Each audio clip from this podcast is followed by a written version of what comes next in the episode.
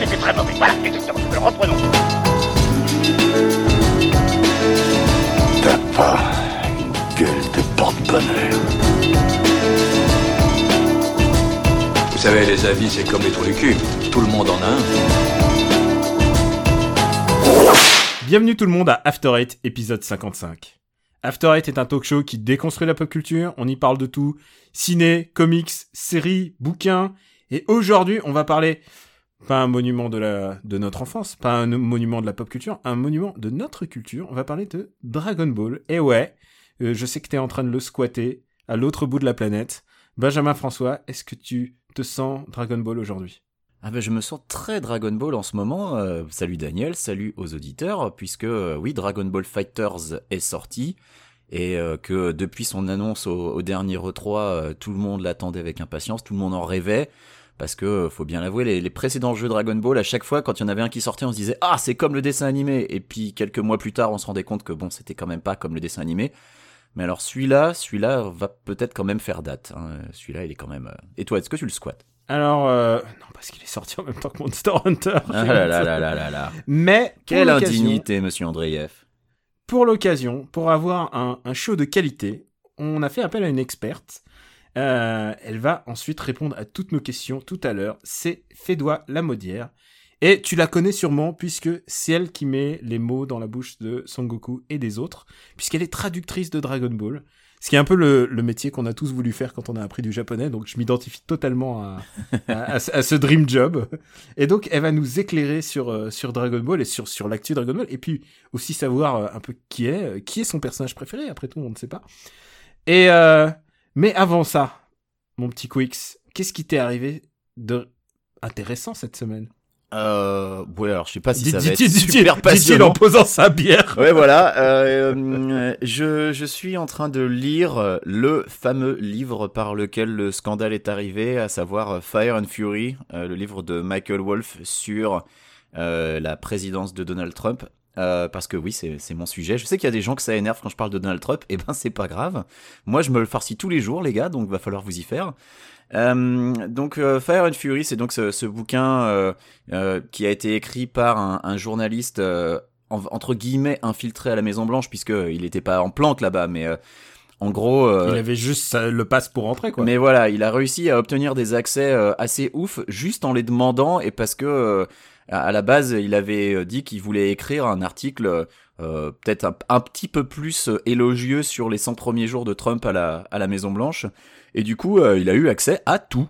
Euh, on l'a laissé euh, se promener et écouter des conversations et, et discuter avec des gens sans que personne lui pose jamais de questions, chose dont lui-même se dit complètement épaté que ça ait pu être possible. Alors après, le, le, journaliste en question, Michael Wolff, il a un peu la réputation de parfois enjoliver un peu ses écrits histoire de faire un, de faire un bon mot ou d'avoir un truc un peu plus percutant. Donc évidemment, tout ce qui est écrit dans Fire and Fury, je le prends avec une petite pincée de sel je me méfie euh, énormément donc euh, tu vois je le prends comme une fiction basée sur des éléments euh, véridiques et du coup bah, c'est extrêmement distrayant ça passe très bien et je l'ai quasiment terminé là voilà et, donc bah je, je ne sais pas si une traduction française est prévue puisqu'on va parler de traduction aujourd'hui mais en tout cas ça, ça se lit très facilement hein. si jamais vous n'avez pas peur de l'anglais vous pouvez y aller euh, je sais qu'il a été en rupture de stock instantanée quand il est sorti. Moi, je l'avais précommandé, donc c'est comme ça que j'ai réussi à l'avoir. Mais après, il doit être dispo sur euh, sur toute liseuse euh, électronique. Le préco game. ouais, ouais, bah il y a, y a des fois il faut, tu vois. Là, celui-là, c'était. Mais ce que, ce que, tu veux me dire, c'est que en fait, c'est c'est un bouquin, c'est pas, tu le prends comme une sitcom en fait. Bah voilà, je le prends un peu, je le prends comme une fiction. Euh, et c'est vrai que c'est tellement ubuesque ce qui est raconté dedans que tu dis c'est pas possible que ça soit vrai quoi. Mais tu sais que, en fait, le, truc qui est un, petit peu perturbant, c'est qu'il y a quelques éléments, euh, des choses qui sont produites après que l'auteur ait rendu son manuscrit. Il y a des éléments du livre qui les, qui les annonçaient en fait. Donc tu te dis que ouais, non, il y a quand même, il y a quand même certainement énormément de trucs vrais là-dedans. Et euh, bah oui, dans ce que ça raconte, ça raconte euh, comment euh, les, les, collaborateurs proches de Trump se détestent entre eux, comment ils voient Trump lui-même, comment lui vit à la Maison Blanche. Enfin, tu vois, il y a énormément d'éléments où où tu te dis bon là c'est peut-être un peu romancé mais ça euh, ça ça sonne vrai quoi. Alors évidemment c'est dur de savoir à 100% mais c'est quand même super intéressant. C'est un vrai problème compliqué et pour les politologues et pour les humoristes parce que Parce que ce mec-là, tu vois, tu, tu, le laisses en plan, il est en train de, il se promènerait à poil dans la rue, le temps que tu te, le temps que tu te retournes, il, et que tu le dises à tes potes, et ben, il est en train de manger son caca. Donc, euh, tu et, vois, il et ensuite, toujours il, un ensuite, truc il nierait le faire. et il irait le faire. Écoute, moi, il y a beaucoup moins d'actu. Quoique, j'étais pour la première fois de ma vie au festival d'Angoulême. Et, euh, et c'était assez euh, réjouissant parce que c'était la première année euh, où le manga était à l'honneur. Enfin, c'était pas la première. ça parce fait plusieurs années eu. quand même que le manga à Non, l'honneur. il y a eu une, il y a eu une année où Tezuka est venu genre incognito et personne n'en avait rien à battre. Et puis ensuite, il y a eu une année spéciale manga où et ils ont mis, ils ont mis un petit peu les mangas en avant. Là, quand même, ils ont fait deux expos, une consacrée à Tezuka qui est très très belle. Je te, si tu d'aventure tu passes par Angoulême cet été, Ah, euh, non même pas, même pas. là. Dans le plutôt ce mois qui suit, bah écoute, t'as une expo Tezuka incroyable avec que des planches de, de Tezuka et euh, Dieu seul sait que les Japonais en général ils gardent les planches. Euh, on aura peut-être l'occasion de parler des planches de Dragon Ball, mais, mais ouais, il y a ils gardent toutes les planches et là pour une fois ils les ont sorties et il y a l'expo Urasawa qui elle va arriver à Paris pendant un petit laps de temps et euh, et on en a déjà parlé mais Urasawa c'est euh, le meilleur mangaka en activité pour moi et et ça fait tellement plaisir de voir les planches de Pluto et de tous les autres. En fait, je je- j'adore ce mec et de voir son sa démarche de travail, tu vois que c'est il est pas arrivé là par hasard, il a pas eu ses idées de scénar par hasard, il est pas il y a vraiment une vraie démarche et c'est ça qui me rend qui me rend Urasawa assez sympathique surtout dans un monde euh, euh, enfin dans le monde manga où c'est ah bah, c'est dur de faire son choix en fait, il y a vraiment beaucoup de choix. Mais peut-être qu'on aura l'occasion d'en reparler avec avec notre invité. Qu'est-ce que t'en penses? Bah, je sais pas, à qui tu poses la question là? Parce que tu m'as, tu m'as un peu toi. perturbé. À moi. Bah moi j'en pense que oui, on, pourra, on va pouvoir en parler avec nos invités. Moi Urasawa, j'aime beaucoup ce qu'il fait, mais j'ai quand même un tout petit problème, c'est que je trouve qu'il a du mal à finir ses histoires en fait. Mais bon, on en reparlera, euh, je pense. J'en connais d'autres. oui, oui, c'est un truc un peu général. Euh, écoute, euh, oui, on va pouvoir en parler. Je, je voulais placer un mot sur le fait que cet après-midi il y a le Super Bowl, mais comme tous les ans, j'en ai rien à battre. Donc voilà, on va pouvoir passer à notre sujet. Mon seul problème, c'est que j'avais mis beaucoup de soin à mettre sur pied ce petit jeu pour McLean. Vous avez caché un plan bien huilé. Ouais. Et bah, puisqu'il est si bien huilé, ton plan, tu sais où tu peux te le carrer. Dragon Ball n'a jamais été autant euh, bah, dans l'actu. Il y a Dragon Ball Fighters que tu es en train de squatter, Benjamin. Ouais, ouais. Il y, a Dra- il y a Dragon Ball Super que tu ne regardes pas, visiblement. Alors, en fait, si, je- j'en ai vu un bout, mais euh, je- j'ai pas vu les bouts qu'il aurait fallu. hein. Mais on va, on va pouvoir en parler. Et la voix que tu entends, c'est celle de Fedwa, qui est la traductrice de Dragon Ball. C'est elle qui met les mots euh, bah, dans, dans la bouche de, de Son Goku. Et, et, et moi, j'ai une- question purement de fan. Et, et tu vas voir, tu, tu voir, c'est très spécifique au monde des traducteurs. C'est quand tu, quand tu les traduis, ils te parlent dans quelle langue dans ta tête? Est-ce que tu entends la voix française, qui est quand même vraiment importante, ou est-ce que tu t'entends le japonais? J'entends la voix japonaise. T'entends la voix japonaise Ouais. et du coup, euh, du coup, alors tu, euh, parce que ça qui, ça qui m'a toujours troublé, c'est que Son Goku en français, il a une voix genre super couillue. Oui, c'est- c'est Patrick Borg en français, alors que Et la voix japonaise, c'est- Masako Nosawa, elle est plus, c'est plus haut perché, on va dire. c'est une, c'est vraiment une vieille, vieille, vieille dame. euh, Oui, elle a plus de 80 ans maintenant. Et, euh, et dis-moi alors, toi, Dragon Ball Super, comment, comment, c'est quoi pour toi l'actu Dragon Ball Super? Alors, il y a Dragon Ball Super en animé et Dragon Ball Super en manga. Donc, bah, je suis l'animé parce que, bah, parce que je suis fan de Dragon Ball et, et puis voilà. Mais je travaille vraiment sur le, le support papier et j'ai tendance à, à préférer le, le- la version manga de, de cette suite. Et alors, la version manga pour nos auditeurs, en fait, c'est euh, pour une fois, Toriyama a vraiment pris part au truc. Bah, pour les deux, en fait. Là, ce qui se passe, c'est que Toriyama, il écrit une, la trame principale.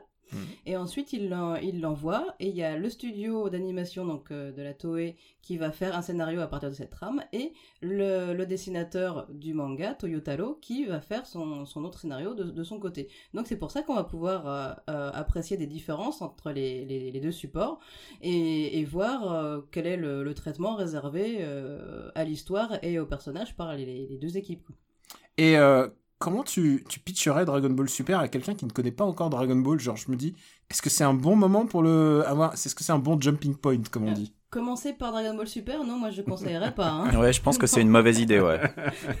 Parce que moi je me dis, c'est aussi pour euh, bah, les nouveaux gamins, la nouvelle génération. Oui, ouais. oui, on a bah, surtout sur le début de la série, on- on- il y avait une petite polémique en disant ah, on dirait qu'ils ont voulu faire un scénario un peu plus euh, enfantin, plus abordable pour euh, pour les gamins, pour essayer de de- d'attirer un nouveau public plus jeune. Et puis euh, nous, les vieux de la vieille, on était là ouais non mais euh, plus de fanservice s'il vous plaît. Et finalement, ils ont eu plein de fanservice en fait. Oui, il y a eu pas, il y a pas mal de fanservice, surtout dans l'arc. euh, Enfin, je sais pas si on peut spoiler. Euh, pas- bah, bah, pas- tu sais, les gens maintenant ils ont internet. Genre, Oui. je pense que le mec qui, qui suit Dragon Ball Super, il est au courant. Il Ouais, donc voilà, l'arc Trunk du futur euh, était Ah, quand même- ah ben je savais pas. Voilà. Non, mais il s'appelle l'Arc Trunk du futur. Tu Ouais. vois, Oui, bon, ok. ouais. Et, et je pense que ça va être euh, finalement un personnage du DLC de Dragon Ball Fighters. Ah, ce serait bien. Bah ça c'est pas que- impossible parce qu'il y a des persos de Dragon Ball Fighters, moi je les connais pas, je suis pas encore là dans Dragon Ball Super donc euh, Eh oui, ouais, il y a Beerus. euh, Alors, Beerus, je connais. Parce qu'en fait voilà, comme je disais à Daniel, j'ai regardé ce qu'il fallait pas regarder, j'ai regardé toute la partie Dragon Ball Super qui est déjà dans les deux films euh, Ah voilà. ouais, Beerus ça, et euh, Résurrection de. Freezer. Voilà, donc je me suis tapé genre 30 épisodes pour rien. Ouais, moi j'ai pas Qui existe en deux films. voilà. de film cinéma. Et du coup. euh, Et bah, ça raconte coup, exactement oui. la même chose, j'ai l'impression. hein. Je j'ai pas l'impression Bah, qu'il y ait beaucoup plus. Avec moins de moyens, donc. Ouais, avec moins oui, joli, c'est- ouais. c'est c'est pas joli et en plus bah il y a le temps Dragon Ball qui fait que les gens ils se parlent pendant 10 minutes avant de se taper donc euh, évidemment c'est un peu plus compliqué. Alors, il faut que j'explique un truc à Fédois, c'est que Benjamin, que tu entends, est, est un complétiste fou. C'est-à-dire que même si on lui avait dit ne regarde pas ces épisodes, il les aurait quand même regardés, et il aurait quand même regardé les films, et il aurait tout fait dans l'ordre. Dans l'ordre. C'est. Ensuite, il va lire les animés comics. Oui, oui, voilà. alors, eh, alors les animés comics c'est vraiment un truc que j'ai jamais compris perso. Alors ça je n'ai jamais compris l'intérêt d'un animé comics. Moi, je regarde le film ou l'animé, mais je vais pas lire un animé comics. Ah, Non, alors moi- c'est vraiment un truc qui Moi, me je peux, dépasse. je peux t'en donner un. Euh, je je suis de la vieille génération des fans de Dragon Ball, celle où Internet n'existait pas. Et, et on avait vraiment que ce qu'on trouvait à Junku, à Tokyo Do. euh, Ah donc tu lisais l'animé comics parce que tu pouvais pas voir le film? Et moi, quand je vois tout d'un coup, il y a un animé comics sur Badak, donc le père de Son Ouais. Goku, je fais Ouah putain Ouah putain Qu'est-ce que c'est que cette histoire? Ou alors euh, Future Trunks, qui Ouais. qui était pas sorti pendant des de années. Bah, on va expliquer vite fait ce qu'est un animé comique pour les gens qui seraient pas au courant en fait. C'est que euh, c'est une euh, des captures d'écran euh, soit d'un film ou d'une série télé qui sont ensuite retranscrites en, en bande dessinée. Donc en fait c'est des, captures mais vraiment euh, mais brutes de brutes de fonderie avec des bulles dessus. Voilà. Mais, mais il faisait beaucoup ça à l'époque. euh, Ouais, ça se faisait énormément, Club, Club Dorothée faisait ça, mais Dorothée Magazine. Ah ouais, Dorothée Magazine ouais. Ouais. moi je lisais Ulysse 31 qui était visiblement un truc de. C'était du décalque de, de Screen Caps. Et mais mais c'était. encore pire. J'ai appris le français. de- J'ai appris le français dessus, donc. euh, Ah oui. Ah non, non, ils étaient plutôt pas mal. Hein. euh, J'ai aucune nostalgie par rapport au fait que j'ai appris le français dessus, mais, mais ils, étaient, ils étaient pas moches. Mais c'est vrai que les, le problème des, des screen caps, c'est souvent que ça rend pas hommage au, ni, d'abord ni au travail des animateurs, Bah mais oui. surtout euh, Mm. à tous les talents. Pour revenir à Dragon Ball Super, euh, donc comme l'a dit Fédois, c'est pas le meilleur moment pour démarrer la série parce que euh, on peut le dire, ça reprend immédiatement après la fin de Dragon Ball Z. Et euh, moi, la question que je me posais, et vu qu'on a des experts avec nous, c'est quid de Dragon Ball GT Est-ce que c'est considéré comme canon encore, ou est-ce que finalement ce truc-là on va l'oublier parce que parce que personne n'a trouvé ça bien de toute façon? Alors, la petite astuce, c'est que Dragon Ball Super commence après le combat contre Boo.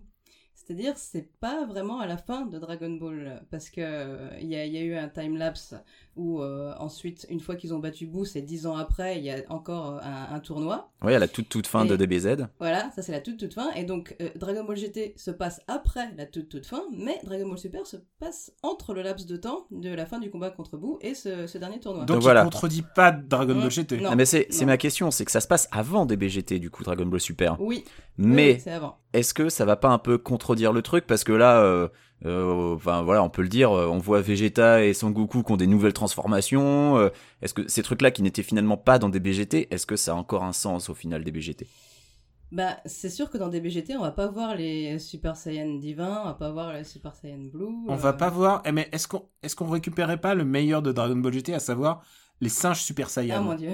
Parce que ça, c'était quand même un truc dont il faut, dont il faut parler. C'est que tout d'un coup, ils se transformaient en singes comme, comme à la grande époque. la grande époque Mais du que- premier Dragon Ball Mais qu'ensuite, ils passaient Super Saiyan par-dessus le singe. Et ça, honnêtement, c'est aussi excitant que la planète des singes avec des, des Uzi, quoi. Ben, moi, j'aimais bien. Je trouvais que c'est c'était une bonne idée, ouais. Au niveau de Nawak, ça se posait là, quoi. Ah, et moi, j'ai une vraie question, c'est que vu qu'il y a des milliards de transformations, et tu sais quoi, en fait, si tu suis pas une semaine, tu risques de manquer une transformation tellement il y en a. mais oui, mais c'est- c'est un peu ça? Non, mais genre, j'étais, j'étais en week-end euh, chez un ami, et puis il prenait ses Kellogg's en, en plus, c'était le, fameux épisode qu'on a enregistré depuis New York. Et, et, et il me dit, viens, on va regarder Dragon Ball euh, Super. Je dis, oh là, j'ai, j'ai j'ai 20 épisodes de retard. Et ça tombait pile pendant un épisode où il y avait une nouvelle transformation. Euh, oui, trans, trans, c'était bleu, je crois, à l'époque. Mais ouais. C'était sup- mais bleu supérieur, quoi. C'était vraiment un truc. euh, Ah, parce que depuis. c'est Super Saiyan Goku God aussi, Super hein. Saiyan. C'est c'est- c'est Voilà, de la débilité absolue.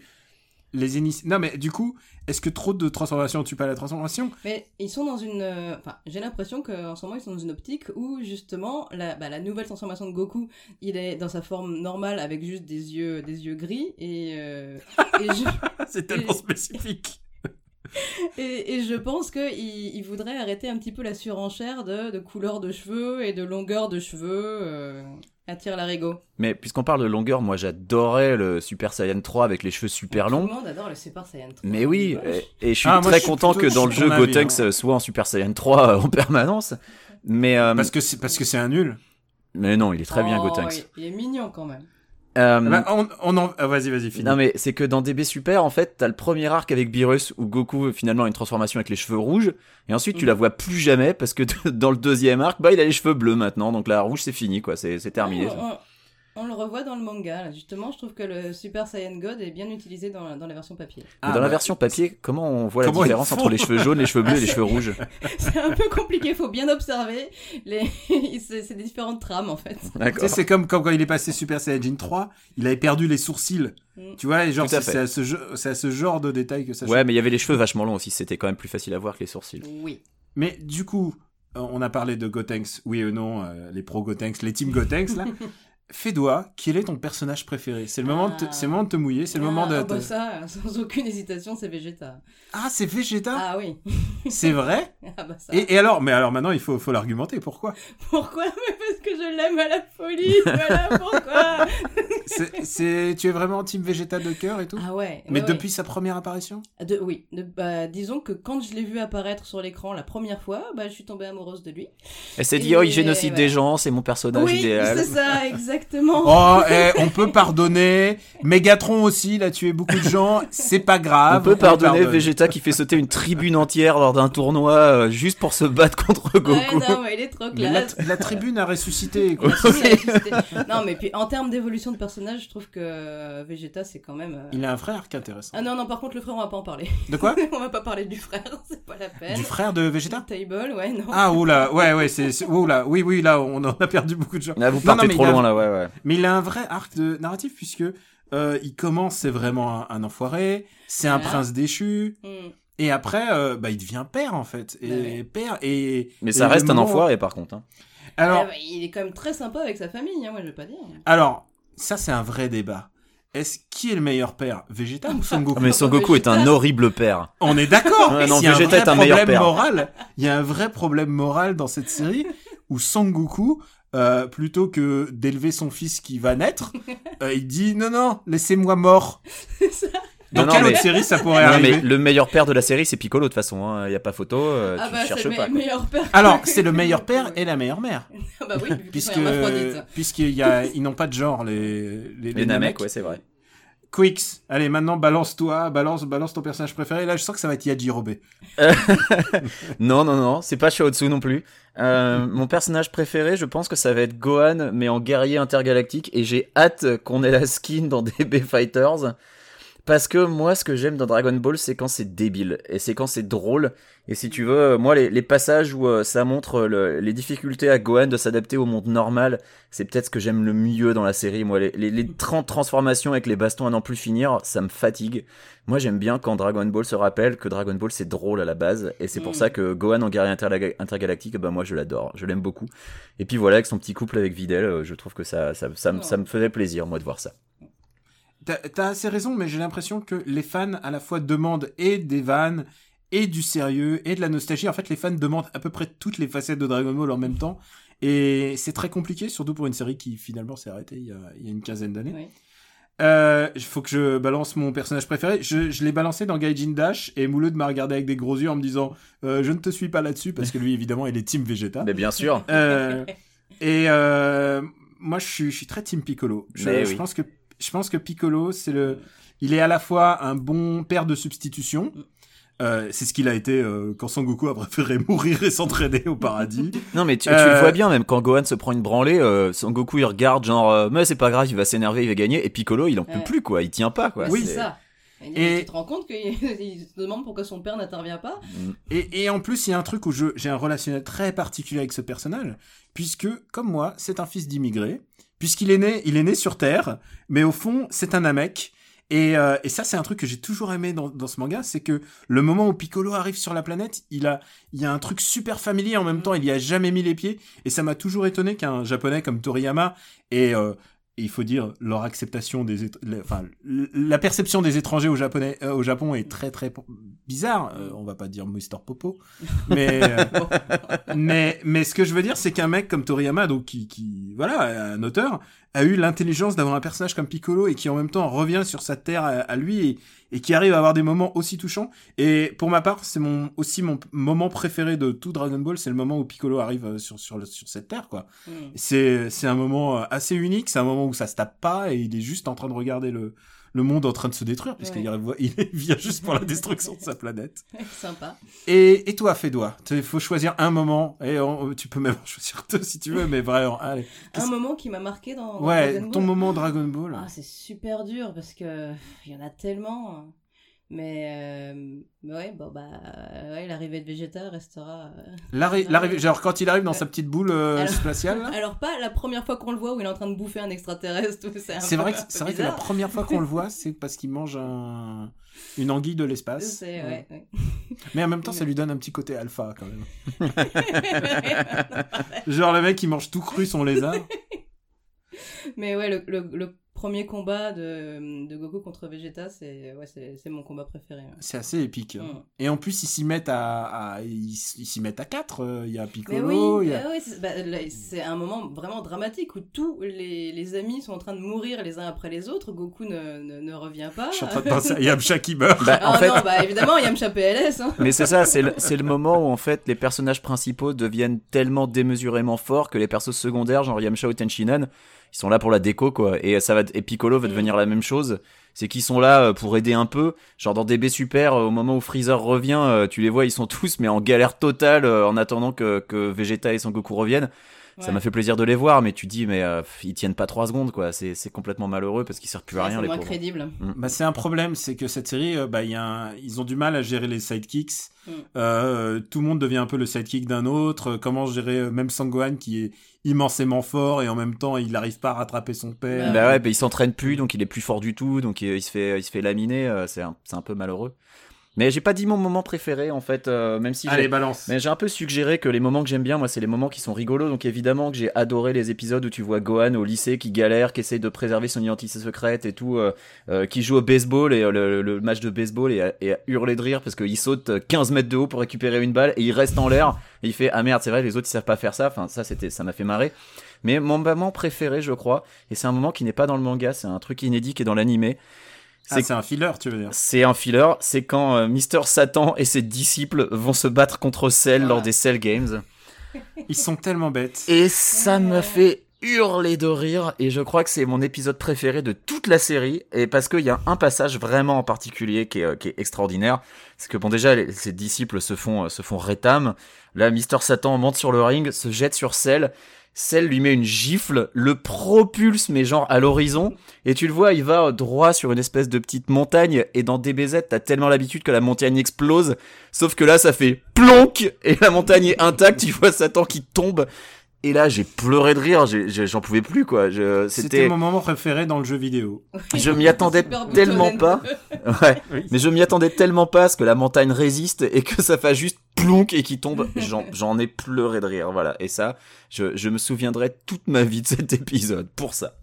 C'est- vrai que Dragon Ball, c'est aussi un monde de filler assez intéressant et, et c'est ce qu'ils essayent de faire dans, dans Dragon Ball Super. Ils Il rajoutent, mal, hein. ils rajoutent des petits éléments, des petits épisodes comme ça. Le mien restera à jamais euh, Sangoku et Piccolo qui passent leur permis Oh, de conduire. permis. Ah, celui-là. Et genre- Ah, putain. C'est d'un niveau euh, Walt Disney euh, Goof Troop, quoi. Moi, ça me fait penser à Dr. Slump dans l'esprit, en fait. Ouais, c'est un peu ça, ouais. Et, euh, et on a fait un peu le tour des personnages et tout ça, mais est-ce que, Fédois, est-ce que toi, Dragon Ball Fighters, est-ce que, est-ce que tu y as touché? Est-ce que tu as envie d'y jouer? Trop que... peu, trop peu. J'ai dû faire deux parties, donc euh, c'est pas beaucoup, mais. euh, Et tes mais gamins, oui, ils sont et- pas encore en âge de. Ah bah pff, ma, ma, ma grande fille a 6 ans, elle pourrait, hein, malheureusement elle s'intéresse plus à, à- à des trucs mo- moins intéressants. Oh merde Oh merde, les Lego, fais chier non, elle est sur Don't Starve, c'est un autre, un autre jeu, c'est bien aussi. Sur Ah, quoi, c'est très bien, Don't Starve. Ouais, Très bon jeu. Oui. ah, j'ai- pas joué, pardon. c'est un jeu de survie, bref. Et, euh, et ouais, bah, j'ai- tellement de boulot que j'ai pas encore réussi vraiment à, à me faire des bonnes soirées Dragon Ball Fighters, mais je n'attends que ça parce que euh, parce qu'il est magnifique, euh, il est, c'est- tellement, enfin c'est c'est hyper satisfaisant de voir que les, les développeurs du jeu sont fans du, du de, de, de l'animé et du, du manga eux-mêmes et on peut vraiment recréer des, des scènes entières de, de, Ouais, de, de l'animé où on- bah, vraiment c'est c'est très très fidèle. Très Au point, au point, où il y a des passages qui sont vraiment décalqués du, du Mais manga. c'est ça. On ouais. peut refaire la mort de, de Yamcha euh, par Nappa. Et on peut la faire à l'envers aussi. Voilà, on Ouais. peut faire la mort de Nappa. Alors oui, c'est les, c'est les dramatic finish. Alors je vous avouerai que j'ai passé, je, je dois être à une quinzaine d'heures sur le jeu. J'ai toujours pas réussi à en avoir un seul. Je ne sais pas comment on les sort les dramatic finish, Ah. mais je ne désespère pas. hein. Bah, il doit avoir des YouTube qui t'expliquent. Ah, c'est ça qui Oh, est y en a cool avec euh, Dragon Ball, c'est qu'il y a tout un coup un engouement, il y a des YouTubeurs euh, qui font des, des tutos, Mm. euh, les gens ont tous envie d'y jouer en fait. Il y a un... Bon après, moi c'est à cause de Monster Hunter, je répète. mais, mais, mais, mais le truc c'est que tout le monde a envie d'y jouer, enfin tous ceux qui ont, qui ont le temps d'y jouer en tout cas ont envie. Euh, Il y, a, il y a vraiment un engouement et ça fait plaisir et, et je me demande quelle va être l'après en fait. Mm. Parce que Dragon Ball Super va s'interrompre la série normalement. Le- oui, la série télé euh, normalement prend fin au mois de mars. Ça, ça dit En pas. manga. voilà, le manga, on ne sait pas. Peut-être qu'il va continuer. Peut-être que tu- le manga va prendre de l'avance par rapport à la série animée. T'en as peut-être pour 10 ans encore. J'aimerais bien. Ah ouais Ah bah ouais, tu m'étonnes, c'est Dragon Ball en fait, si tu peux pas... Ah, mais Dragon Ball, c'est euh, quand il y en a plus, il y en a encore. Moi, j'ai commencé à travailler sur Dragon Ball en 2002 et Mm. j'ai- je n'ai pas discontinué jusqu'à maintenant 2018. Ah, C'était ma prochaine question en fait. Toi, Fédois, euh, tu as tu as commencé à travailler sur Dragon Ball en fait à quelle époque? Alors tu dis en 2002. Ça représente Oui. quel moment dans la série?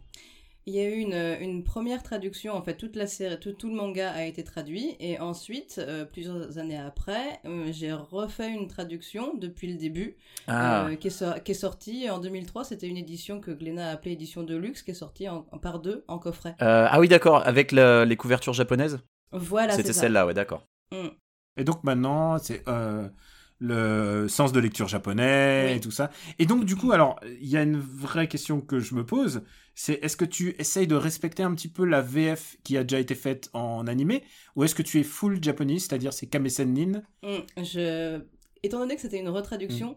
je voyais pas l'intérêt de proposer ce qui avait déjà été fait euh, auparavant.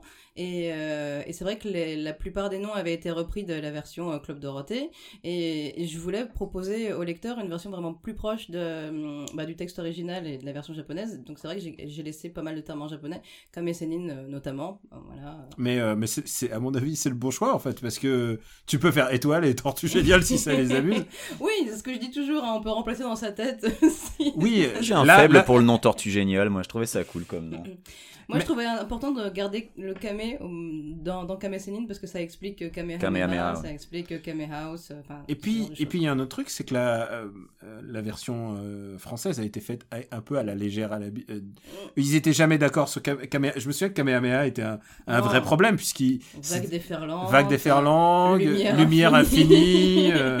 et ils s'étaient jamais d'accord. C'était assez dommage.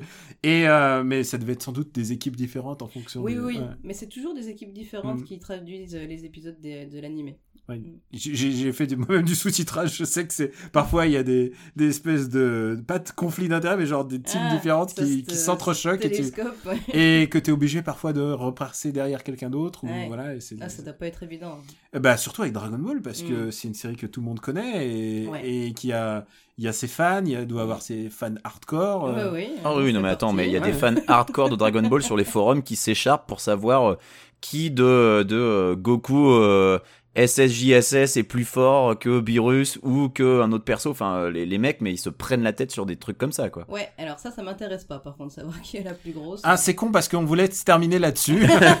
Non mais alors, on voulait terminer là-dessus. Alors, faut, faut qu'on soit, faut qu'on soit clair sur les choses. Qui est l'humain le plus fort? L'humain le plus fort, moi je dirais Krillin. C'est Krillin, ça va être Ouais. Krillin, ouais. Ouais. C'est Krillin. Mais est-ce que Krillin est humain alors qu'il C'est n'a un pas humain de qui nez n'a pas de nez. C'est un humain quand même. Mais je sais pas, est-ce que Tenchinan... Mais Techina, Non, il a un, il a trois yeux. Alors si tu veux. Non, mais oui, est-ce que... Terrien, humain, ouais. Et euh, dans Dragon Ball... Il y, a, il y a euh, quand même plein de personnages qui sont euh, zoomorphes. C'est vrai que oui, il y a- a. C'est vrai. mais, mais du coup, du coup, c'est très difficile. Je, mais j'imagine les mecs en forum en train de se battre. Ouais, parce que est-ce que Chaotsu est complètement humain techniquement? On sait pas quoi. Est-ce que Oolong est humain? Oui, voilà, Oolong. euh, Mais c'est ça l'avantage de. Ou Pilaf. de- Alors vous pourrez retrouver toutes ces informations dans le Dragon Ball Landmark, qui est un guide officiel qui est sorti euh, euh, fin 2017, Ou que tu as traduit. que j'ai traduit. euh, ah oui, remarque, et puis il va y avoir des petites échelles de, de, de, de, de valeur et tout ça. J'ai Ouais, un, j'ai un contre-argument à l'argument Krillin euh, humain le plus fort. C'est 18. Qui maintenant, 18, elle est humaine, qui maintenant là. est humaine et techniquement je pense Bah. qu'elle rétame euh, Krillin euh, sans, sans trop de humaine, difficulté. humaine. Elle, est toujours cyborg. Hein. Ah, euh, a priori non, puisque Shenron en a fait une humaine. Ah non, il, euh, Shenron, il pouvait pas la rendre humaine, il a juste euh, ôté les explosifs qui étaient dans son corps. Mais attends, mais ils ont un bébé quoi. C'est juste, mais je. Bah, bah parce que c'est une cyborg, euh, elle a comme une base humaine. voilà. Krillin aurait un Je, sexe re- je refuse cette réponse. Ah, c'est tellement japonais. Oui, voilà. mais après, si on, si on se penche sur. D'abord, on avait parlé de, de la paternité chez, chez Son Goku. Mais moi, il y a un truc qui m'a toujours. Mais toujours, à chaque fois, je me dis les gens, ils peuvent détruire des planètes, des, des galaxies et tout ça. Mais moi, le pouvoir qui m'impressionne le plus, c'est que Son Goku et Piccolo peuvent faire apparaître des kimonos de leurs mains. Comment ils font? Comment ils font? Comment ils font? Ils un posent. pouvoir Namek. Et c'est pratique, Comment il- hein. Des vêtements. Comment il fait pour générer des atomes? Comment tu fais pour faire des atomes de vêtements qui soient ils font exa- des boules d'énergie, Daniel, c'est la même chose. Ah non non, je suis désolé, une boule d'énergie pour moi ça me paraît beaucoup plus cohérent, une boule d'énergie qui sort de la main que un kimono entier avec le logo de ton entre- de ton entraîneur. Comment tu fais apparaître ça? Et une épée aussi. Et une épée. Mais qu'est-ce Comment- que comment t'en il- sais qu'en fait ça se trouve ils se téléportent super vite, qu'ils vont choper un truc euh, dans la, la buanderie Ah, euh, je- de Kame Sennin et qu'ils reviennent, voilà. Je suis catégorique, j'ai vu ça. Non mais puisqu'on parlait des comparaisons de pouvoir, moi, un, un des trucs qui m'avait, euh, euh, avant que ça se généralise, qui m'avait surpris, c'était à l'époque où euh, Dragon Ball venait de sortir aux USA. Et euh, c'est sorti aux USA genre 15 ans après nous, enfin ils s'y sont mis Mm. euh, vraiment super tard. Mais euh, quand ils en sont arrivés à DBZ, il y avait les, les débats sur, sur Usenet à l'époque qui rageaient, c'était qui est le plus fort entre Son Goku et Superman. Et je me disais, mais les gars, mais pourquoi vous avez pas une vie plutôt? Pourquoi vous vous posez des questions pareilles? À quoi ça sert de se poser des questions pareilles? Eh bien, nous avons avec nous un spécialiste de Dragon Ball et de Superman, Daniel Andreev. Qui est le plus fort entre Son Goku et Superman? Bah, c'est- euh, Superman, ça dépend de quelle époque, parce que à une époque, c'est quand même un manga qui prenait ses, ses bains dans le soleil. Et, et ça, je pense que Son Goku pourrait pas le faire. Et puis ensuite, euh, vu que ses vêtements étaient cramés, il fallait qu'il se les, qu'il se les régénère, donc c'est compliqué. Comme Son non, Goku, mais tu vois. il, non, mais littéralement, il, tirait pour lui. il, il tirait sa puissance dans le soleil. Euh, Son Goku, il a quand même un gros avantage, c'est qu'il est pote avec Dieu. Oui, c'est qu'à chaque fois qu'il meurt, il ressuscite, donc il est tranquille en fait. Avec tous les dieux. Oui, oui, en plus, c'est une guilde de dieux. Il y a, il y a vraiment, il y a une CGT des dieux et tout. C'est ça le truc de Dragon Ball Super, c'est qu'il y a toute une assoce. Il y a le dieu du Nord, le, le dieu du Sud, et ensuite il y a le dieu de la galaxie 1, dieu de la galaxie 2. Et en fait, Dragon Ball, ce qui s'est passé avec Dragon Ball Super, c'est que ça s'est d'ici universisé. Il y a des mondes parallèles, il y a des, des Goku méchants, il y a des machins. C'est vraiment, euh, c'est le DC Universe, en fait, ce qui Mm. se passe. Ce qui manque à, ce qui manque à Dragon Ball, c'est Flash, en fait. c'est un mec qui, fait, qui, qui, qui explique pourquoi on peut aller d'un univers à l'autre. on n'a pas parlé de doublage par exemple. Tu parlais de la, tu voulais parler de la bonne voix des personnages. Euh, Mhm. Ah oui. euh, bah ouais, on, on a parlé rapidement de la voix de, de Sangoku, mais alors les, les autres par exemple, qu'est-ce qu'il y a des voix qui vous ont marqué dans Dragon Ball? Pas, pas forcément en VF, hein, mais- Ah, tu veux dire une phrase, une punchline Ouais, euh, ou alors euh, juste un timbre de voix, un acteur, euh, quelque chose en particulier quoi.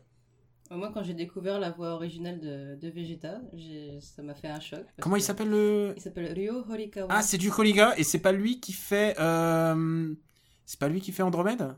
Euh, pas And- euh, non Non, il me semble pas. Ah, je sais ce qu'il fait. Il fait un mec dans Gundam. Alors évidemment, ils ont Ah. tous fait un mec dans Gundam, je vais te dire. Mais euh, ce serait, je crois, genre le Gundam euh, 083. Je crois que c'était un truc comme ça. D'accord, je connais que Gundam Wing, je suis désolée. Excusez-moi.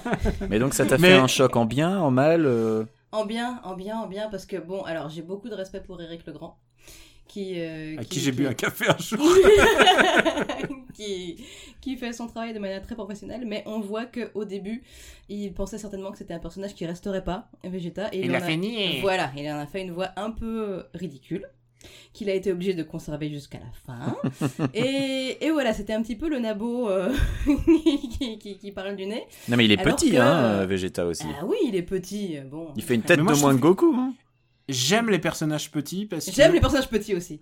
parce que ça leur donne non mais ça leur donne du caractère en fait. Oui. Eh, le fan Wolverine, club de Krillin, on vous a vu là. hein. Non mais Wolverine n'aurait jamais été Wolverine s'il était grand en fait. Et Ah oui, dès, oui, que oui. c'est devenu dès que c'est devenu Hugh Jackman qui faisait deux têtes de plus Mm. que tout le monde, c'est moins Wolverine Ouais, pour moi c'est quoi. vrai. Donc euh, team team personnage petit. Et toi Benjamin, est-ce que t'as as une punchline euh Euh, ben moi en fait euh, j'avoue je- j'aime bien la voix VF de, de Mister Satan. En fait j'aime beaucoup Mister Satan. C'est devenu mon avatar dans les lobbies dans Dragon Ball Fighters parce que c'est un perso qui est, euh, qui est complètement pété quoi. Il est il est il est super prétentieux. Il est il est peut-être fort en arts martiaux à son niveau, mais par rapport aux enjeux dans Dragon Ball il est complètement ridicule et puis euh, voilà quoi, il est, il est imbu de lui-même, mais dans le même temps, il se rend bien compte à un moment qu'il il a, il a pas le niveau et, et voilà, ça me fait mourir de rire ces petites manigances euh, quand il, quand il paye ses 18 pour euh, le, pour qu'elle le laisse gagner le tournoi ou des trucs comme ça. Voilà, moi j'aime bien ce personnage un peu veule. Moi je veux Christian Clavier qui joue Mister Satan dans Euh. le film live Dragon Ball. Et c'est quand même grâce à lui que Goku réussit à faire le Genki Dama. Oui, voilà. mais bien sûr, ce mec a sauvé il l'univers. sauve l'univers et il devient pote avec Majin Buu. Voilà, c'est merveilleux. Moi je, je trouve formidable. Non, ce ce mec a sauvé. Euh, ah, pour ma part, alors il y a un truc, c'est que j'ai quand même une affection pour euh, euh, pour Brigitte Lecordier. Je trouve qu'elle Oh fait, oui. je trouve qu'elle fait un travail remarquable. Et euh, et il y a un truc que je trouve absolument fou et genre aujourd'hui ça serait impossible, c'est de doubler euh, ton personnage en rajoutant derrière comme punchline la musique du générique, Générique que original. du- du- qui, qui qui fait ta-na-na-na-na. Oui, Et genre ah oui. Genre what the fuck? Genre à un moment on lui a dit tiens c'est une bonne idée et elle l'a fait quand même et je trouve que du coup ça donne une espèce de alors c'est Ah, pas du tout Plus le droit de académique le faire maintenant. Non, et puis- Et faire. Et puis c'était dans Dragon Ball tout court euh, sur le moment avec le nuage magique, mais sinon est-ce que dans Oui. DBZ on l'entend? Je crois pas. Oui, Gohan il le fait aussi. Gohan, il le il le fait? fait Ouais. Ah. mais surtout elle est su- et alors débat mais je la trouve vraiment meilleure en Gohan qu'en Goku parce que je trouve que au fur et à mesure des années elle est devenue vraiment mieux pour le faire et, et elle a vraiment euh, je trouve qu'elle est vraiment super pour faire les bon ma- euh, bah, après euh, Gohan a grandi euh, ce petit con et du coup euh, du coup c'était plus elle Mais tu sais que Gohan, il, a- ouais, il est qui est bon Gohan euh, époque pré-Namek, j'étais pas fan en fait. Je, je sais pas, j'avais un truc qui me bloquait, alors que maintenant c'est devenu mon perso préféré, mais je sais pas. a- Sérieux? Ouais, ouais, ouais. euh, Le, le moment, le moment où son père décide de l'entraîner dans la, dans la chambre et qui lui dit ok t'as été trop gâté maintenant euh, maintenant on va on va jouer sérieux et tout Dé- dé- déjà pas le père de l'année Ah est non, mais non, mais c'est le, Goku, c'est le pire père de tout Dragon Ball. Non, mais vraiment. et quoi. ensuite il lui balance une boule de feu qui genre Même le père de genre, Freezer, c'est un meilleur père, hein, sans déconner. hein. le père de Freezer est meilleur est meilleur père que Goku Mais bien sûr. vrai. Euh, Au moins il accompagne son fils pour Mais- se venger. Mais ouais, ouais genre c'est lui qui t'en- c'est lui qui t'a fait du mal Allez, on je viens j'arrive. Non, mais ouais, non, non, Goku, mais Go- Goku est terrifiant Gohan pré-Cell Games, en fait, j'étais pas super fan. Mais après, j'avoue que quand ils sortent de la salle de l'esprit du temps et que euh, ils sont, euh, ils sont en, tu vois, tu les vois avec les cheveux jaunes, mais genre apaisés, tranquilles, là, tu fais, ok, Ouais. bon, ils vont tout défoncer. Et euh, ouais, c'est pour ça que je suis content. hein. Il y a ces, ce Gohan là euh, est dans Dragon Ball Fighters.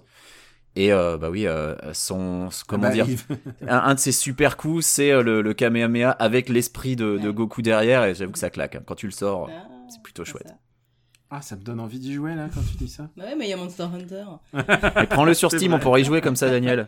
Puisque il faut le Putain, dire, le jeu n'est pas pas crossplay, donc on peut J'ai pas pas de jouer. manette. Ah. J'ai pas de manette euh, pour. euh, Bah, achète un stick arcade.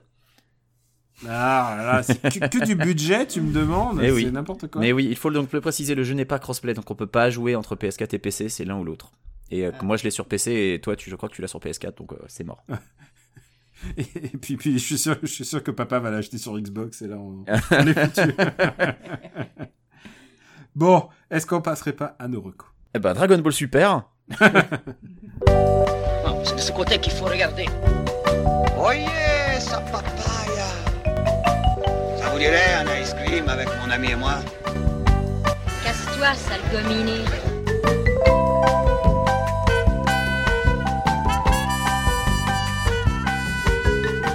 After Eight est un titre trompeur parce qu'à la fin, on balance nos recommandations. T'as vu, Fédois, on n'est pas des haters, hein. T'as vu, on est, on doux en fait. Ah non non non, mais c'est la hate est très survendue en fait. mais peut-être qu'on a gardé la hate pour quand on sera que tous les deux, parce que finalement on a fait assez court, hein, on pourra hater euh, plus tard. on, on voulait pas heurter notre invité. En même temps, il n'y a pas de hate Tu- sur Dragon Ball. Non, c'est c'est difficile, c'est difficile. Et même même quand on n'aime pas des trucs, en fait, ça nous fait rire. Hmm. Donc, euh, et je te dis ça, alors je, vous faire une confidence, les gars. J'ai un costume euh, cosplay de, de Piccolo. J'ai, j'ai, j'ai le, genre pour les déguisements pour le carnaval, genre, j'ai, un vrai, genre j'ai le vrai déguisement, tu vois. Et bah tu vas nous le mettre après. hein. Non, non, non, je, je le sors que pour les grandes occasions. Daniel, il y a une grande occasion au mois de mai, je compte sur toi. Ouais. Il faut que le Patreon atteigne 20 000 euros. Fais-toi. Je suis sûr que tu as quelque chose à nous recommander. Et en fait, ta recommandation est presque une ton actu. Vas-y, Oui, c'est raconte, ça. raconte-nous. Euh, alors, euh, il s'agit du deuxième guide officiel de Dragon Ball qui, qui va sortir donc après le Dragon Ball Landmark. Celui-ci, il va sortir euh, le 4 avril, il me semble. Ça s'appelle Dragon Ball Forever. Et autant le Dragon Ball Landmark couvrait l'histoire depuis l'enfance de Goku jusqu'à l'arc Freezer, autant là, bah, c'est euh, toute la, la fin, donc euh, euh, l'arrivée de Trunk jusqu'à jusqu'à Majin Buu. Et on retrouve plein d'infos euh, euh, exclusives, des, euh, des- les, les origines des noms des personnages, tu vois, des trucs comme ça. C'est- C'est c'est- c'est très dense, très, très textu, mais du coup, il y a plein d'infos. Ah, mais c'est cool. J'adore ce genre de truc. C'est vrai qu'on en a pas parlé, mais les noms des personnages, quelque part, des fois on se dit Toriyama il a ouvert le dictionnaire au pif et puis il a pris un mot, quoi. C'est assez. Alors qu'ils sont tous très logiques, sont- en fait. voilà, Ah oui, il y a une cohérence, ouais. Plein de jeux de mots dans tous les sens, et euh, en fait, c'est très, très réfléchi. Benjamin, je suis sûr que tu as une belle reco à nous faire. Euh, oui, j'ai une recommandation. C'est un film qui sort, euh, je crois, ce mois de février en France et qui est sorti euh, au mois de décembre aux USA, mais que j'ai vu donc il y a quelques jours. Et je pense que en fait, il est diffusé. Il était, est encore diffusé. Voilà, j'ai y arrivé parce que il a été nommé dans plusieurs catégories pour bah, dans, dans les diverses cérémonies de remise de prix. C'est Aitonia. Euh, qui est un film qui donc raconte euh, ben, la vie de Tonya Harding. Alors pour les gens qui ont à peu près notre âge, Tonya Harding c'est un nom qui, euh, qui doit rappeler quelques souvenirs. Et puis pour les plus jeunes, bah, ça ne va pas forcément dire grand-chose. Eh bien, Tonya Harding, il faut savoir que c'est une patineuse artistique américaine euh, qui euh, a participé aux Jeux Olympiques d'Albertville en 92 et de Lillehammer en 94. Euh, et Tonya Harding, elle est tristement célèbre, tristement entre guillemets, puisque elle était complice d'une agression sur une de ses rivales, à savoir Nancy Kerrigan, qui est elle aussi une patineuse artistique américaine. Et euh, en fait, euh, bah, le film euh, retrace un peu euh, la, vie de Tony Harding et les éléments, les événements qui ont fait que euh, qu'on en est arrivé à cette agression. Alors le film est un peu critiqué euh, de par la presse euh, orégonienne, puisque Tony Harding est, originaire de Portland dans l'Oregon, euh, parce que le film dépeindrait une Tonya un peu trop innocente. Euh, en fait, ce, ce qu'explique le film, c'est que globalement, elle, euh, elle n'était pas forcément au courant de, de tout ce qui allait se passer. Elle, dans son C'est esprit, son euh, mec. c'est son mec, voilà, c'est son mec. Ah. Et en- encore pire, c'est le meilleur pote de son mec qui aurait complètement mal géré et les événements auraient dégénéré. A priori, dans la réalité, son mec était quand même bien au courant de ce qui allait se passer. Mais bref, euh, le film raconte donc euh, comment euh, elle a été élevée par une, une mère acariâtre euh, euh, qui, bah, mine de rien, lui a payé ses leçons de patinage, mais parce que elle, voulait voir sa fille devenir une grande championne, mais derrière ne lui manifestait pas tellement d'amour, que son père les a abandonnés quand elle était gamine, que elle, ben, elle s'est mariée avec le premier mec qu'elle a rencontré et qui ensuite était violent. Euh, donc qu'il la, frappait régulièrement, euh, qu'elle se retrouvait euh, bah, à devoir être serveuse pour pouvoir continuer à vivre et dans le même temps faire ses entraînements de patinage artistique. Donc Tony Harding, si tu veux, c'était un peu la meuf qui, qui s'est battue toute sa vie pour en arriver là où elle en était, parce que à côté de ça, on lui reprochait que ses, costumes quand elle faisait du patinage étaient pas assez stylés parce qu'elle les cousait elle-même, si tu veux, et donc elle se tapait des sales notes à cause de ça, parce que les juges, il y a une scène très très marquante dans le film où un juge lui dit carrément la technique ne fait pas tout et que euh, le patinage euh, t'es aussi noté sur ton apparence. Et, euh, et ça évidemment c'est quelque chose qu'elle a eu beaucoup de mal à, accepter. Et donc elle a continué à, batailler pour arriver jusqu'au sommet. Et ben arrivé au sommet manque de chance enfin manque de chance. Non pas manque de chance puisque c'était prémédité. Arrivée au sommet, elle, malheureusement a été coupable, enfin complice de cette agression, et donc Nancy Kerrigan s'est fait matraquer le genou en sortant d'un entraînement. Et euh, l'objectif avoué était évidemment de, briser sa carrière et de l'empêcher euh, d'être compétitrice euh, à Lillehammer.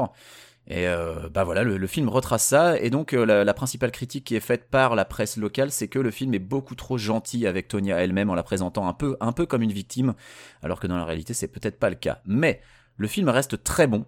Et euh, notamment euh, grâce à l'interprétation des personnages, il y a Sebastian Stan, donc on le rappelle qui est le Winter Soldier, qui est Bucky dans les films Soldier, Marvel, oui. qui est complètement méconnaissable dans ce film puisqu'il interprète euh, l'ex-mari Tony Harding, Jeff Gilhooly. Il a une moustache complètement improbable, il y a eu une blague dessus au début du film. Euh, c'est Margot Robbie qui interprète Tony Harding. Alors là-dessus, j'avais quelques petites réserves au début parce que Tony Harding, justement, elle était, elle était présentée comme l'antithèse de Nancy Kerrigan parce que Nancy Kerrigan, c'est la petite fiancée de l'Amérique, c'était la, la petite fille modèle, elle était jolie, elle avait tout pour elle, que Tony Harding, c'était euh, la redneck euh, qui était pas très jolie et qui avait dû, qui avait dû batailler. Je trouvais que Margot Robbie, justement, dans, le rôle, elle faisait un peu bizarre, mais ils ont bien géré pour l'enlaidir au plus qu'ils ont pu. Alors, elle reste quand même très belle, hein, ça reste Margot Robbie malgré tout, mais euh, elle est, euh, elle est très bien dans le rôle, euh, elle euh, l'interprète euh, superbement, et puis, euh, bah voilà, celle qui euh, est la, la plus impériale, c'est Alison Janney qui joue sa mère, et elle est extraordinaire. Elle vole l'écran à chaque fois que, que tu la vois à l'image. Elle est, euh, elle est fantastique. Donc voilà, l'interprétation des personnages, l'écriture, euh, c'est drôle, c'est poignant. Et voilà, même si euh, ça prend peut-être quelques entorses avec la réalité, mais dans le même temps, le film est raconté par ses protagonistes. Donc on sait dès le début que c'est pas forcément des narrateurs très fiables, si tu veux. Donc il y a, y a des chances que ce qu'on voit ne soit pas entièrement la réalité. Et ben ça reste un excellent film. Donc voilà, moi je lui ai mis 5-9, 5-9, 5-9, 5-9. C'est un excellent film, je le recommande. Merci pour ton Rashomon au pays du, du, Du de- patinage artistique. du patinage artistique. Euh, pour ma part, je me suis penché depuis quelques semaines déjà sur euh, Teenage Mutant Ninja Turtles, dont on avait parlé euh, une fois lors du crossover Batman, et euh, qui m'avait bien plu. Et en fait, IDW édite depuis 2011 maintenant les comics de, bah, des Tortues Ninja. Ils ont récupéré la licence.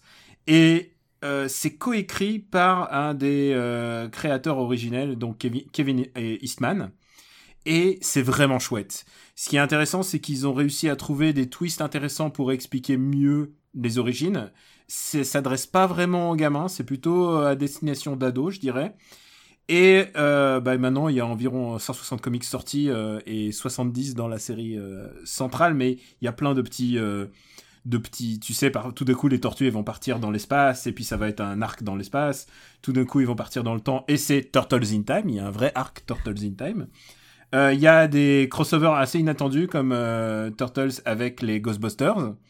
Euh, Il y en a un avec Usagi Yojimbo. Donc c'est vraiment des choses, on, on s'y attend pas vraiment.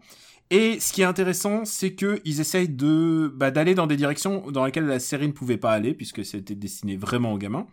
Euh, elle tente par exemple le fait que euh, bah il y a de la mésentente entre les frères, euh, qu'il y a peut-être l'un d'eux qui peut mourir. Euh, Il y a hum, que bah, leur père, c'est leur père, euh, donc euh, Splinter est leur père, mais en même temps c'est aussi leur coach et donc du coup c'est leur peuvent- piccolo, quoi.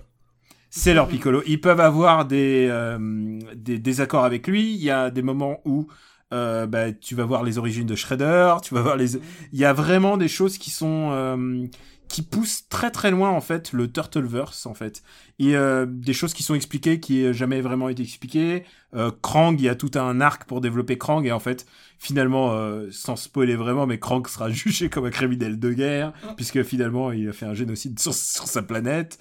Euh, enfin, il y a plein de, il y a plein d'idées vraiment intéressantes. J'ai pris, j'ai pris vraiment mon pied à lire tout ça. Alors c'est, ça se lit pas vite évidemment. J'ai lu plus de 160 comics en tout. Euh, mais et ah et j'oubliais aussi le, le rôle de Kazé et de April sont vraiment très intéressants ce coup-ci. Euh, euh, il y a vraiment un background vraiment intéressant sur le fait que son père était brutal avec lui et donc ça explique aussi son emploi de la violence. Euh, April est vraiment, c'est pas juste une faire valoir, c'est une scientifique dans celui-là. Euh, Il y a vraiment des choses intéressantes. Et alors, ça, c'est un hasard. Je l'ai appris euh, juste avant l'enregistrement. Ça sera édité en France en mars. Euh, on en reparlera peut-être à ce moment-là. Mais, mais voilà, c'est le, coup du hasard. C'est que, ah, juste au moment où je tweete que ça y est, j'ai fini mon run, et ben ça y est, ça sort en France. Donc, c'est vraiment un comics de qualité et je le recommande. tu vois, genre, si t'as t'as pas envie d'offrir des super-héros, mais en même temps des figures un, peu qui te sont familières et en même temps t'as envie de les redécouvrir. C'est vraiment un twist, beaucoup de twists intéressants sur ce que tu croyais connaître en fait. Et, euh, et j'aime bien la profondeur dans laquelle ça va dans le, dans le mythe en fait. Il se contente pas juste de dire bah c'est cool d'être une tortue et de manger des pizzas, mais ce qui est cool à la fois. Mais euh, ça va assez profondément dans le mythe, donc j'ai vraiment euh, vraiment beaucoup aimé ça. Et il y a des petits flashbacks dans le Japon puisque dans une vie antérieure ils étaient euh, euh, Splinter était était euh, était un samouraï. Donc c'était assez cool. En fait, il y a des petits des petits flashbacks dans la dans le Japon ancien. Euh, sans que ça fasse bro- trop brochette fromage. Je parle sous le contrôle de Fédois.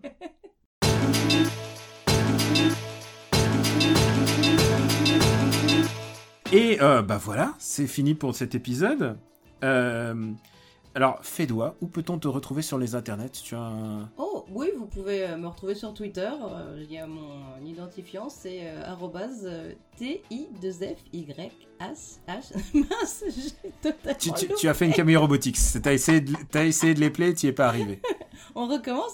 Arrobase T-I-2-F-Y-S-H-I-N-D-O. On va le Tifushindo. Voilà. On va le mettre sur, euh, sur, le, sur le site. Tiffy Benjamin. Fro- Euh, on l'écrira sur le site, ouais, ce sera plus simple. Eh ben oui, moi, moi c'est Quix, K-W-Y-X-O-Z, donc c'est très facile, contrairement euh, au handler de, de, de, de Fédois.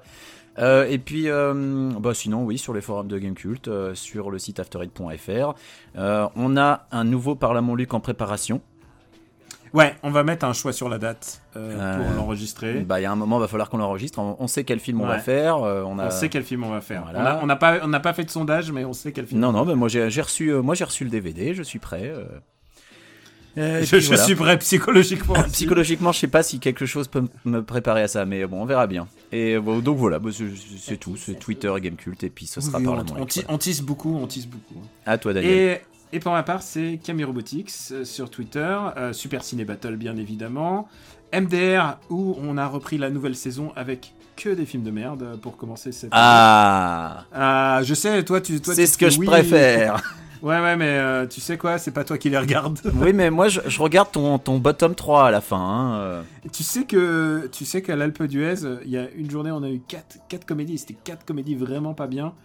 Et euh, tu sais, c'est vraiment les moments. Je, je Et elles ont les- eu des prix. Euh, non, il y en a une, il y, en- il y en a une qui a eu des prix, mais bon, je peux comprendre à la rigueur, mais il y a des trucs. Oh là là, je peux pas en parler. Il faut en refaire des MDR.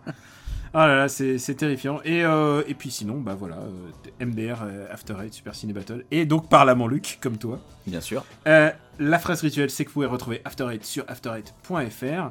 Vous pouvez vous abonner sur iTunes ou sur votre device de podcast. Ah, on dit Apple Podcast en fait maintenant, j'oublie toujours. On dit plus iTunes, ouais.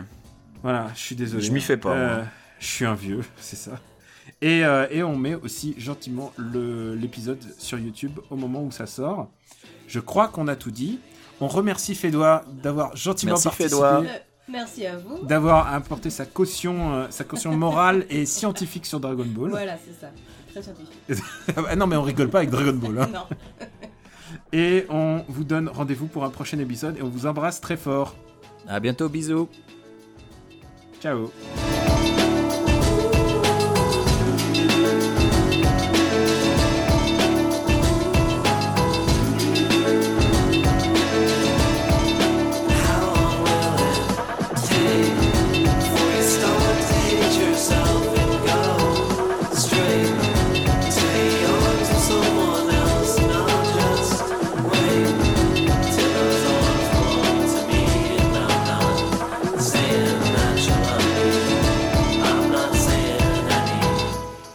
Je le laisserai. Alors, je me dis un Oui, truc, on- c'est Ouais, que on a fait super court pour le sujet principal et on n'a pas du tout parlé des autres jeux vidéo Dragon Ball et je pense qu'on aurait pu en parler. Genre, est-ce qu'il y en a un que vous avez particulièrement aimé? Est-ce qu'il y en a un sur lequel vous avez passé beaucoup de temps? On peut le balancer en bonus, ça va les gens, pour, pour les gens, les gens méritants. Ouais. Euh, Fédois, quel est ton jeu Dragon Ball de cœur? Mon jeu vidéo préféré, c'est Super Butoden 2 sur euh, Le Super 2 NES. Ouais. Ah, c'est très. Et celui avec high five C'est le mien Voilà. aussi, vas-y Ah bah voilà. Ben oui, celui avec Bojack et Zangia et euh, bon, le- Oui. Voilà. Mais Zangia, c'était vraiment son nom? Ah, Zangia, c'est son vrai nom, mais Ouais. dans la version française, il l'avait appelé Aki. Aki, oui, voilà. Aki. Mais tu sais pourquoi? C'est pour euh, des histoires de manque de caractère, en fait. Ah oui. C'est pour ça que quand ils disaient capitale du Nord, ils auraient pas mis de capitale du Nord, ils l'appelaient ça Norsk. Ah. Il y a plein de trucs. Mais, Ah, alors, non, non, mais mais- alors, pourquoi Bojack s'appelle Kujila Parce que c'est pas forcément Je sais- beaucoup plus Je court. sais pas. Alors, sais quoi, il y a des trucs, c'est Ouais, incompréhensible. ouais. Parfois, je regarde la boîte française avec euh, beaucoup de nostalgie parce que on peut plus parler des jeux vidéo comme ça. Enfin, c'était- on aurait dit, on aurait dit un mec qui découvre un jeu vidéo pour la première fois, il dit, je vais écrire le quatrième de couverture de Dragon Ball sans rien connaître. Et euh, Malheureusement, c'est j'aimais bien un peu cette époque, genre insouciante en fait. Époque YOLO. Moi, je me rappelle le générique de fin où il remerciait Iggy et Crevette de Player One. Sérieux? Ouais, dans le générique de fin, ouais, quand tu termines Non. le mode story. Si, si, si. Tu rigoles ou quoi? Ah non, pas du tout. Tu termines le mode story de DB Super Butoden 2 et à la fin, ça remercie euh, une liste de, de, de journalistes de la presse jeux vidéo française. Non, tu rigoles. Ah non, je rigole pas, c'est ouf, C'est dinguissime. Le jeu VF, hein, Aujourd'hui, bien avec- sûr. Aujourd'hui, avec les approvals et les trucs comme ça, Oh c'est plus, ouais, ça, possible. ouais. T'aurais la Toei, t'aurais Bandai au cul et il, te- il, te- il te- non, mais il te ferait la peau pour un Écoute. truc comme ça. Et écoute, soit je trouve une vidéo YouTube qui le fait, soit je le retermine et je fais une capture de la vidéo de fin pour que tu puisses voir. Je sais pas si j'ai envie de voir ça. Et Est-ce que j'ai est-ce que j'ai l'air élitiste de dire que mon jeu Dragon Ball préféré euh, c'est sur NEC et c'est sur NEC PC Engine sur CD-ROM Ah. Et c'est un jeu qui s'appelait Idai Naru euh, euh, Sangoku Densetsu. Oh. Et alors, c'est un jeu d'action où tu es Sangoku tout le temps, t'es le petit Sangoku. Et, euh, et le truc qui est assez cool, c'est que tu choisis pas, c'est comme euh, ce qu'ils ont fait ensuite sur les, les, les jeux avec les sparking et tout ça, c'est que tu choisis pas euh, la, ta position à l'écran, mais tu choisis la distance. C'est-à-dire, si tu fais vers la gauche, tu t'éloignes du personnage, et si tu vas vers la droite, tu, tu, tu vas vers ton adversaire. Et, euh, et surtout, ce qui est cool, c'est que c'est narré comme euh, Sangoku qui raconte l'histoire, son histoire à Sangohan en fait. Et du coup, c'est assez cool euh, d'avoir cet angle, cet angle de vue. Donc, Et puis il y a plusieurs la- époques en plus. Il y a Goku petit, il y a Goku adulte, si je me souviens bien. Ah, Il y, a, il y a presque que du Goku petit, puisque les ennemis, c'est genre Tao Pai Pai, Mm. c'est euh, c'est tous ceux que t'as envie de voir en fait. C'est euh, les- Piccolo. Je sais pas, mais là je vois du, a, je, je vois du ça va Freezer. hein. Ça va jusqu'à. Ah Il y a juste un com- le combat de Freezer et je crois que c'est tout. Ah. Non, non, je vois Cell aussi. Ah ouais? Ouais, ouais, ouais. Ah non, non, non, attention, ne confonds pas Idai Naru Sangoku Densetsu et euh, Idai Naru Dragon Ball Densetsu qui va, Ouais. qui couvre le, tout le. Celui-là, il est sorti sur Saturn et PlayStation. Bah écoute, celui que je regarde là, c'est un, c'est un long play PC Engine, Ida Inaru Sangoku Ah. Densetsu. Et euh, il y a un combat avec Cell, hein. Ah, il fait le combat le Cell. Oh, Ouais, bah ouais. écoute, je me souvenais. je Cell, ça pas doit être la fin par loin. contre. Ça va pas Ouais, après parce Cell. que parce qu'en fait, il se concentrait vraiment sur Tao Pai Pai, sur les- tout ce qu'on a envie de voir. Mm. Et J'étais en train de penser à un Et truc. dans le générique de fin, a- on voit Videl. Euh, oui, oui, parce que il raconte, euh, il raconte l'histoire à. Ah, mais non, il raconte à Sangoten en fait, du coup. Ah bah je sais pas, mais on voit Ouais, Gohan, euh, on voit Gohan adulte. Bon, à la après- toute, toute Après, fin. ce, ce qui est intéressant. Ce qui est intéressant, oula, ce qui est intéressant, c'est que ce, ce jeu en plus a beaucoup, a- il a le dessin animé, il a le, le générique originel de Dragon Ball en, Oh. en dessin animé. Et à l'époque, c'était la fête quand t'avais un truc Ah comme ça. oui. Et, euh, et en plus, il y a les musiques originales et, euh, Ah. vraiment- et donc c'est la fidélité absolue quoi. Mais ça, on en a pas parlé euh, des musiques, mais euh, Dragon Ball Fighters, euh, le fait que dans le pack, euh, sais, le pack a genre 25 dollars pour que t'aies la musique originale, sur les 11, il y a 7 génériques quoi. Et il y a seulement 4 BGM, je suis dégoûté. Mais quoi. attends, Ah ouais 7 génériques, mais comment tu peux faire 7 génériques? Bah, euh, t'as euh, des génériques euh, des- de films, t'as des génériques de, des BGT, enfin, je veux dire, les Ah. trucs dont personne n'a rien à foutre, quoi. Tout le monde voulait des BGM, et en fait, il y en a 4 sur les 11. Ah mince. Ah ouais, non, mais c'est la méga loose. Un peu, si- honnêtement, si t'as un combat, euh, si tu te fr- contre Freezer euh, sur la musique de DBGT, c'est un truc à se flinguer. Non, mais Dan, dan, dan, dan, dan, dan. Mais moi, Ah, il faut, il j'attends faut de pas pouvoir défier le jeu sur parce PC, que c'est la reine, c'est la reine du karaoké. Tout- toutes les fois où on a le plus discuté dans, parce qu'on se connaît en, en dehors du bingo, toutes les fois où on a le plus discuté avec Fédois, C'était c'était les, les rares moments où elle reprenait sa respiration entre deux chansons de karaoké. Elle est imbattable. Elle est imbattable. Elle a une, je pense qu'elle a une bible. Elle est, elle est, elle est linkée directement sur la, sur la jazz rack, donc le, la, sa- la SACEM japonaise. Et, et puisqu'on parle de BGM, vous savez que moi je suis, euh, je suis un peu malheureux ici aux USA parce que je suis entouré de gens qui pensent que la, la soundtrack de Bruce Faulconer du, du premier euh, Funimation dub, elle est supérieure à la soundtrack japonaise quand même. Oh non, non. les mecs, non, ils, non. ils réclament un pack avec les musiques américaines, quoi. On en est là Non, quand même. Ah, déjà vos voix américaines. Non, déjà les voix américaines, Over 9000, d'accord. mais, mais le truc, c'est que les musiques de Shunsuke Kikuchi, elles sont tellement bien. Mais elles sont tellement iconiques. Mais genre, là, tu vois, là, on aurait, dû, on aurait dû faire tout le podcast. On va peut-être le faire en post-synchro. On va mettre sur la musique de Shunsuke. Ah Genre, c'est tellement, tellement puissant. J'aimerais bien, mais si on fait ça, on va se faire striker, vraiment. On va se faire striker, ah vraiment. Ah ouais, ouais. On peut, putain. on peut les chanter nous-mêmes. Ah, mais en fait, c'est vrai, c'est vrai qu'il y a des gros...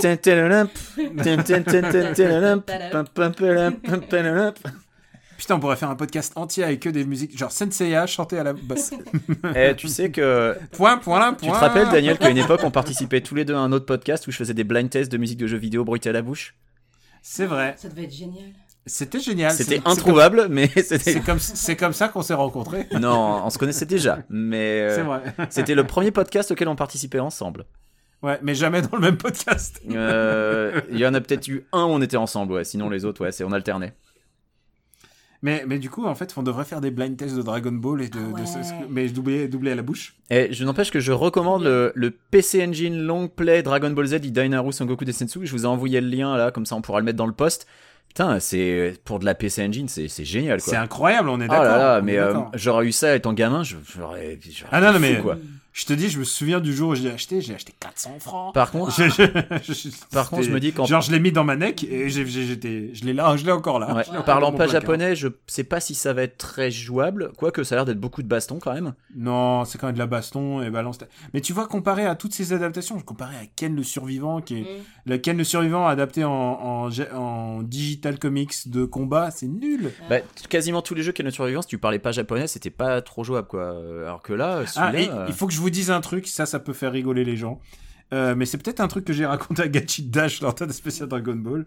Euh, je m'en excuse. Euh, j'ai joué à Dragon Ball Super Saiyajin Densetsu, donc le premier, super, le premier RPG sur, euh, sur Super Famicom. Ouais, je m'en rappelle. Et, ouais. et j'avais une cartouche buggée. Ah. Et ce qui se passait, c'est que à- une fois arrivé sur Namek, mes personnages étaient surpuissants. Personne ne me faisait plus de 1 ou 2 de dégâts. et donc, donc euh, d'abord, j'ai fini le jeu euh, en... C'est Chaos qui a buté Freezer. C'est grandiose. non, c'est Chaos qui a donné le coup, le coup fatal à Freezer. Et, et surtout, j'étais pas devenu Super Saiyajin. Parce que euh, pour, euh, pour devenir Super Saiyajin, il fallait que euh, un de tes des personnages meure. Ah oui. Et si un- aucun de tes personnages meurt, et ben pas de Super Saiyajin, donc j'étais pas transformé en Super Saiyajin, donc je butais Freezer, donc j'avais pas la fin où Vegeta revient en Super Saiyajin pour te battre encore une fois. Ah merde. Ouais. Et du coup, je l'ai refait une fois en vrai, euh, avec une vraie cartouche. C'était un jeu de cartes en fait, c'est les cartes Ouais. euh, Ouais, ouais, je un peu cardasse, voilà. Mais il y a eu des jeux de cartes Dragon Ball sur Game Boy aussi qui étaient. euh, Moi, les graphismes, je les trouvais cool, mais d'ailleurs, c'était des jeux de cartes Ah. quoi. J'y pense, puisque tu, tu viens de d'acheter une Wiimote, si je, me, si je ne m'abuse, Quicks. Et je viens de racheter une Wiimote parce que les piles ont coulé Essaye dans la le précédente. Essaye le Dragon Ball sur, euh, sur Wii, il est extraordinaire. Mais C'est c'est vraiment un C'est c'est pas. il y C'est a- un, c'est Tenkaichi un plateforme. Ah, Non, le c'est un platform game. C'est un jeu de plateforme. Parce qu'il y a eu un Dragon Tenkaichi sur Wii. hein. Mm. Oui, oui, mais ça, on s'en bat les steaks. Euh, Il y, en a eu, il y en a eu des milliards. Euh, non, non, le truc, il y a un Dragon Ball, un jeu de plateforme, et il est vraiment très, très, très, très beau. Euh, parce que moi, il y avait Boule à Poire qui m'avait offert un Dragon Ball sur, euh, sur DS, je crois. C'est bien. Ouais. Je- Boule à Boire nous offre toujours les bons jeux. Ouais, moi en fait, j'ai pas trop accroché. C'est un Zelda-like, Quoi mais je me suis vite ennuyé sur ce. sur On ce arrête jeu. ce podcast, c'est fini. Comment il s'appelait ce jeu, Dragon Ball Ah, le Zelda-like Ouais. C'est. Oui, mais c'était fait par des Américains. Euh, C'était fait par Infogrames, je crois même. Ah. Ouais, mais je crois que c'était fait par des Américains. Et ouais, je crois que c'était une licence et ils en ont fait trois de ce truc. euh, de ce truc. Alors, je sais plus comment ça s'appelait sur DS. hein. Euh, il y en a eu trois, il me semble qu'il y en avait eu que deux, mais. Attends, je vais, je vais retrouver le nom, mais ouais, je me suis vite ennuyé en fait. Donc, du coup, j'ai un, peu lâché l'affaire. hein. Ah, je vois Goku Densetsu. Ouais, je crois que c'est celui-là. C'est ça. Édité, édité par Atari. Ouais, Euh, je crois que c'est Oui, c'est celui-là. ouais, c'est ça. Et j'ai fait le 2, moi.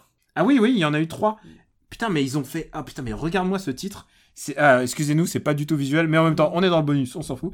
Harukadaru Densetsu. Mais regarde, on dirait, on dirait le la- l'affiche là, le, le typo, on dirait Sushi Tanoshi quoi. Ah, Ah, Dragon Ball ah. Origins 2, c'est celui que j'ai fait. d'accord. Et Il c'est y a Le- Legacy of Goku aussi. Ouais. Oh là là, qu'est-ce que c'est, qu'est-ce que c'est vilain. et donc c'est euh, Diesutsu Totsugeki Redoribun Gun. Ah d'accord, ok, je vois. Mon bien. japonais est super au point. hein. Densetsu Totsugeki Red Ribbon Gun. Voilà. Voilà. Tu l'as, tu l'as en version mieux. Bah écoute, euh, bah, ça- faudra inviter Boulapoire pour le remercier de tous ces jeux qu'il Et nous a écoute, je, je leur, je leur remercie de m'avoir offert ce jeu, mais j'ai pas du tout accroché en fait. Je me suis ennuyé, mais super vite. Mais je crois qu'il t'a trollé, hein. Peut-être. mais attends, je, je vois les screenshots, je suis en train encore de me demander si c'était vraiment celui-là. Oh ah là non, il y en a vraiment des moches. Bon, je crois qu'on a fait le topo sur tous Ouais, les là, jeux. on a- Là, les gens, ils ont leur bonus, ils sont contents. Ah, c'est bien, on a un beau bonus. Merci, Fédois. Merci à vous. Merci, Védois. Mm.